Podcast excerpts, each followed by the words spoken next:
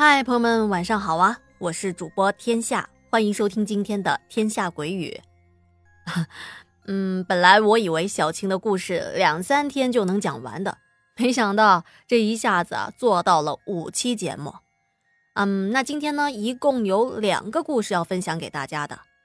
这第一个故事呢，发生在小琴独自值夜班的时候。她说啊，还好这件事情没给她的心理造成很大的阴影。但那会儿啊，也是把他吓得够呛的。究竟是怎么回事呢？下面跟随着天下走进今天的故事。小青说啊，这件事情发生在一八年的元旦，而且事发之前有着一些征兆的。那天我要值夜班，所以下午睡了一会儿午觉。我是下午三点钟睡的，睡到了五点左右醒了。这时候，我清楚的听到母亲在厨房炒菜的声音。她下午跟我提过，说晚上啊要做狮子头，所以我知道她在做晚饭的。当我准备起来的时候，哎，发现自己浑身无力，动也动不了。心里啊咯噔了一下，我明白自己这是又遇到鬼压床了。紧跟着我就想到了，其实我的眼皮还没睁开呢。虽然我感觉已经醒了，也能听到和看到周围的环境，包括墙上时钟秒针走动的声音，我都清清楚楚。可闹了半天，实际上啊，我还在睡梦中呢。有过鬼压床经历的朋友们都知道啊，梦境中的环境都是半虚半实的，有时候甚至就跟真的一样，你都分不清自己到底是醒着还是在梦中。以前我遇到鬼压床啊，也只是动不了，但这一次和之前是大不一样的。我耳边啊传来了两个女人说话的声音。其实我也分不清到底是男是女，听起来呢偏向女性的声音。这两个声音啊是重叠着的，一前一后的说着。他们说：“你再睡一会儿呀，你再睡一会儿呀，不要起来，不要起来。”这两个声音在我的耳朵旁边是嗡嗡嗡直响，我被扰的啊，那叫一个心烦意乱。我努力的调动着自己身体的力量，想让自己能够动一动，哪怕是动一下手指头也好啊。哎，就在我拼命的一用力，啊，我终于能动了，我立马就坐了起来。可坐起来之后，那两个女人的声音还有。还在说，你再睡一会儿啊！你再睡一会儿啊！我实在是搞不明白，我睡一会儿你们能怎么地呀？这两个声音呢，听起来谈不上恐怖，可是让我感到心慌啊！当我火急火燎的时候，我眼睛一睁，哎，和刚才一样，还是在房间里。但这会儿啊，我还是睡在床上的，耳朵里传来了母亲在厨房里走动和烧菜的声音，但是刚才那两个女人的说话声已经消失了，就仿佛啊，从来不曾出现过。我一下子明白过来了，哦，刚才那做的是梦中梦啊！我以前不也遇到过脏东西吗？所以家里呀一直悬挂着一把宝剑，用来镇宅的。这把宝剑呢不是我随便买的，大家呀也千万不要随便的买一些兵器回到家里，因为每个人的家里情况啊是不一样的。我快步的走到了客厅，把宝剑拔了出来，拿了干净的毛巾，仔仔细细的擦拭着宝剑。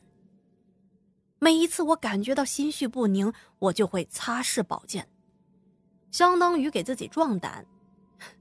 你也可以理解为啊，是一种心理上的自我安慰吧。我惴惴不安的吃完了晚饭，收拾收拾出门去单位了。我总觉得啊，下午这个鬼压床好像预示着今晚不会很太平。到了单位大概是八点钟，今天晚上只有我一个人值班。一般来说呢，值夜班也不会有什么太大的事情，除非是遇到有人报案。当时我在大厅里坐着，看了看手头的文件，这会儿也没什么太紧急的事情，我有点无聊，就拿起了手机看看新闻。我所在的这个驻点是独立的两房一厅，外加一个厕所。到了九点左右，我上厕所。厕所和家里是一样的，开了门进去就是马桶，不是外面那种一大排的厕格。虽说现在啊只有我一个人，但是我习惯上厕所是一定要关门的，毕竟万一要是来了同事撞见我上厕所不关门，岂不是很尴尬？我为什么要强调厕所门是关着的呢？因为接下来发生这诡异的一幕啊。就是从厕所门上看到的。我记得，当我褪下了裤子，解手，正在舒坦的时候，我无意识的这么一抬头，哎，透过厕所门，我看到有个人从门口经过了。那个厕所门镶着一大块长方形的毛玻璃。从厕所的里面是可以隐约的看到门外的情况的。要是有人路过的门口，虽然无法看清人具体的模样，但人的身形是能够看得一清二楚的。正当我拉上裤链的时候，那个人又从厕所门路过了。这一次，他移动的速度比刚才要慢，相当于是慢慢的走过了门口。嗯，难道是同事来单位了吗？如果是同事回来，为什么要在厕所门口来回的走动呢？而且，为什么没有走路的皮鞋声呢？我心下一惊，不安的打开了厕所门，提心吊胆的走了出去。哎，老李，是你吗？是你回来了吗？我不死心的喊了一声，没有人回应我，整间屋子安静的出奇。哎，你们知道的，我本来就很纠结这些事情，于是我马上掏出了手机，给所有有钥匙的同事一个个的打电话，可是他们给我的答案呢，都是一样的。全部没有来过单位。那天晚上啊，我吓得呀，把住店所有的灯都给打开了，而且我也是一点困意都没有，一直强打着精神挺到了第二天的天亮。等到同事们陆续的上班了，见到了活人，我才松了口气。后来我还跟领导汇报了这件事情，可是领导让我别瞎说。我想了想。那时候我还感冒着，可能真的是我眼花了吧。关于小琴的自身经历啊，已经全部的分享给大家了，但是今天的故事还没有结束哦。当当当当，小琴还给了我一个小彩蛋，哎，可别看这个彩蛋小啊，劲儿可足了。下面要说的这个故事啊。是小琴的一个好朋友告诉他的，他也可以保证这个故事的真实性，因为正是发生了这件事情，所以他才去看望了这位生了病的朋友。当他看到朋友一副魂不守舍的样子，在他的询问下，朋友这才述说了事情的经过。在一零年左右。小青的朋友高中毕业后去了他们镇上所属的一个大城市的一家酒店做服务生。平时啊都住在集体宿舍，宿舍也不大，十来个人挤在一间屋子，条件那可是非常的不好，包括环境卫生都是很差的，尤其是宿舍里的厕所，特别的小，大概只有一平方米左右。厕所顶上吊了一个照明用的小灯泡，侧面呢装了一个小小的排风扇，地上啊只有一个蹲厕和紧紧挨着的小洗手台。这一天夜里呢，大概是两三点钟，朋友起来上厕所，这恐怖的事情可就来了。当时他上完厕所，正准备退出来的时候。由于厕所就在大家睡觉的床铺旁边，他怕声响太大了影响大伙儿休息，再加上那个厕所实在是太小了，只能容纳一个人，所以他是特别小心的猫着身子，一点点的从厕所里往外退。接着他关了厕所灯，正准备慢慢的把厕所门给关上。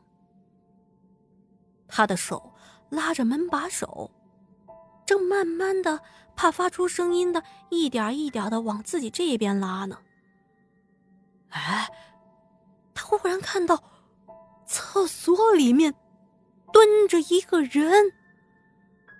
要知道啊，那会儿他已经关了厕所灯了，他就看到这厕格里面啊，那个人的眼睛反着光。正抬着头，死死的盯着他。他顿时吓得大叫了起来，这一声惊叫把全宿舍的人都给吓醒了。后来根据朋友的回忆，他说，由于冷不丁的看到一个本来就不应该存在的人出现在厕所，这一下子就被吓到了。他也没来得及仔细的去观察那个人的具体的长相。再说了，哪敢呢？他只知道看起来呢像是一个中年男人。到了第二天，朋友马上就辞职了，回家养病，大概是养了两个多月吧。据说啊是吓丢了魂儿，他也是四处的询问处理的方法。后来啊，应该是他家里请到了高人，才算是把他给治好了。嗯，小琴系列故事啊，今天算是结束了。当时小琴是晚上的十点多，在微信上跟我一股脑的发来了很多的信息。后来我在整理稿件的时候，也是反复的听了很多遍的语音条。所以说啊，您跟天下提供故事的时候，您说的越细致，我做出来的节目啊就越丰富。而且遇到有不清楚的地方，我有可能啊还会随时的询问您。哦，对了，补充一下啊，节目中所有故事的人物名称全部用的都是化名，哈，这也是尊重隐私。另外啊，您千万不要往心里去，这些故事呢，毕竟都是故事，您呢就是当做休闲娱乐听一听，千万啊不要当真哦。好啦，今天的时间也差不多了，您听完故事之后有任何的感想感受，欢迎在节目的下方留言给我。想投稿的朋友也可以私信或者添加我的个人微信号，点开我的头像，在个人简介就可以看到微信号啦。如果实在是找不到微信号，也可以私信我，我是一定会回复您的。最后再说一句，天下在做这些原创故事的时候特别的不容易。